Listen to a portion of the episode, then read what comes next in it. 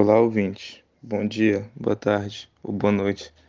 Seja qual for o local que esteja ouvindo aqui este áudio, entrevista, podcast, pode chamar do jeito que quiser. Sabe que é um assunto muito tratado na sociedade. Quem sabe até o mais, podemos dizer, o mais perigoso, o mais falado, seja qual for, sabe que é violência doméstica. É um assunto que que a gente desde que criança aprendeu a falar, a escutar. Sabe que hoje vamos falar um pouco mais, um pouco não, a parte mais específica, o ciclo, de como começa, qual o motivo, de onde surge. Isso que vamos tratar. Para isso, vou passar aqui a voz para a doutora Kailane, que vai explicar o ciclo, de onde surge. Tem um motivo? Tem, sei lá, uns ciúmes, agora vai dizer um pouco pra gente como surge o ciclo da violência. Bom dia, boa tarde ou boa noite, dependendo do horário em que os nossos ouvintes irão escutar esse podcast. Sou a doutora Calhane e hoje estou aqui para explicar para vocês como funciona o ciclo da violência e explicar para vocês como acontecem as três fases, né? A primeira fase é o aumento da tensão. É, nesse primeiro momento, o agressor ele se mostra tenso e irritado por pequenas coisas, coisas insignificantes, chegando a ter acessos de raiva assim máximo, sabe? Ele também chega a humilhar a vítima, faz ameaças e destrói os objetos que estão perto dele.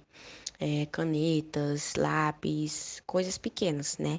E a vítima ela tenta acalmar o agressor, né? Fica aflita e evita qualquer conduta que possa chegar a provocá-lo e ele chegar a um ápice, né, de que vamos comentar na fase 2, né? As sensações, elas são muitas, né, que a vítima sente, tristeza, angústia, ansiedade, medo e desilusão, é, são apenas algumas em que ela chega a sentir, né? Em geral, a vítima ela tende a negar tudo isso que está acontecendo com ela e muitas das vezes ela se culpa, né? Achando que ela, né, fez alguma coisa de errado e que alguma coisa pode justificar o comportamento violento que o agressor, te que o agressor teve, né? Ou então que ele teve apenas um dia ruim de trabalho e que amanhã vai ser muito melhor, né? E essa tensão ela pode durar dias ou anos, né?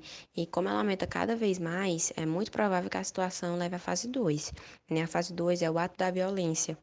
Essa fase corresponde à, à explosão do agressor, ou seja, a falta de controle chega ao limite e leva a ele ter um ato violento, né? Aqui, toda a tensão acumulada na fase 1, ela se materializa em violência verbal, física, psicológica, moral ou patrimonial, né? Mesmo é, tendo, ela tendo a consciência de que o agressor está fora de controle, ela tende a ter um comportamento de paralisia impossibilidade de reação por medo e é um misto de sentimentos, né? Aqui ela sofre uma, pré, uma pressão psicológica, né? Severa, é, tendo insônia, perda de peso, fadiga, é, ansiedade, ela sente medo, ódio, solidão, pena de si mesma, vergonha, confusão e chega até ter dor, sabe? Nesse momento, ela também pode tomar decisões, né? As mais comuns que, ela, que as vítimas chegam a ter é buscar ajuda, denunciar e se esconder na casa de amigos, né? Geralmente é, mantendo um distanciamento do agressor, né? E, e aí que vai para a fase 3, a fase 3, que é o arrependimento e o comportamento carinhoso, também conhecida como lua de mel. Essa fase ela se caracteriza pelo arrependimento do agressor, é que se torna amável para conseguir a reconciliação, né? Ter a mulher de volta, ter a vítima de volta. E a mulher, ela se sente confusa e pressionada a manter o seu relacionamento diante da sociedade, né? Sobretudo quando o casal tem filhos. Aí a pressão é maior, né? E ali é um período relativamente calmo, né? Quando ela volta, é, a mulher se sente feliz, é, relembrando os momentos que eles tiveram antes, né? É, dele tomar essas atitudes, né? Os momentos felizes. E ali se torna uma dependência entre a vítima e o agressor, né? E ela sente um misto de medo, confusão, culpa ilusão, né? Esses sentimentos fazem parte dos que a vítima vai sentir, né? E por fim, a tensão volta, né? E com ela, as agressões da fase 1. E isso se torna um ciclo vicioso, que é o ciclo da violência, né? Que quando isso acontece, você pode identificar com essas atitudes, né? E espero ter explicado bem o ciclo da violência para todos vocês ouvintes, né? E isso não é uma coisa que você possa identificar e ficar calado, né? Você pode explicar para a vítima o que está acontecendo com ela, porque muitas das vezes ela está dentro e não consegue identificar isso que está acontecendo. Mas você que está fora é mais fácil, né? Perceber isso tudo, observar, né? E o que é mais é, apropriado para você fazer é dar conselho para essas pessoas, né, que sofrem esse tipo de violência e que vivem nesse ciclo. Agora, para provar que isso existe, temos aqui Eduarda, uma jovem que foi a vítima dessa agressão. Eduarda, quando foi a primeira agressão? Então, né, no começo do relacionamento, eu nunca pensei que ele fosse demonstrar esse ser, né, que agressivo, ciumento, mas a primeira agressão eu percebi foi no início do relacionamento, né? Com as minhas roupas, meu modo de me vestir e até mesmo quando ele chegava estressado do trabalho. Quando você viu que ele estava meio estressado, você acharia que ele ia lhe agredir ou então lhe difamar, lhe fazer pressão psicológica? Não, jamais. Nunca imaginei que ele poderia tomar essas atitudes, né, de violência contra mim. Depois do ato, ele teve algum arrependimento?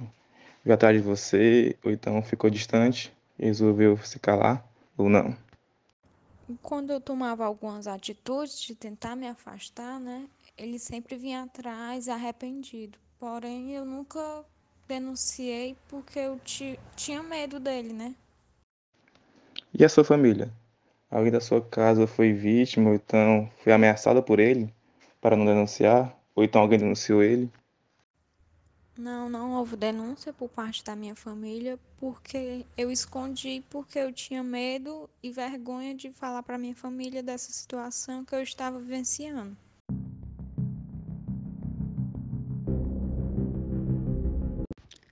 É preciso quebrar todos esses ciclos, e a Lei Maria da Penha está ao lado das mulheres para isso.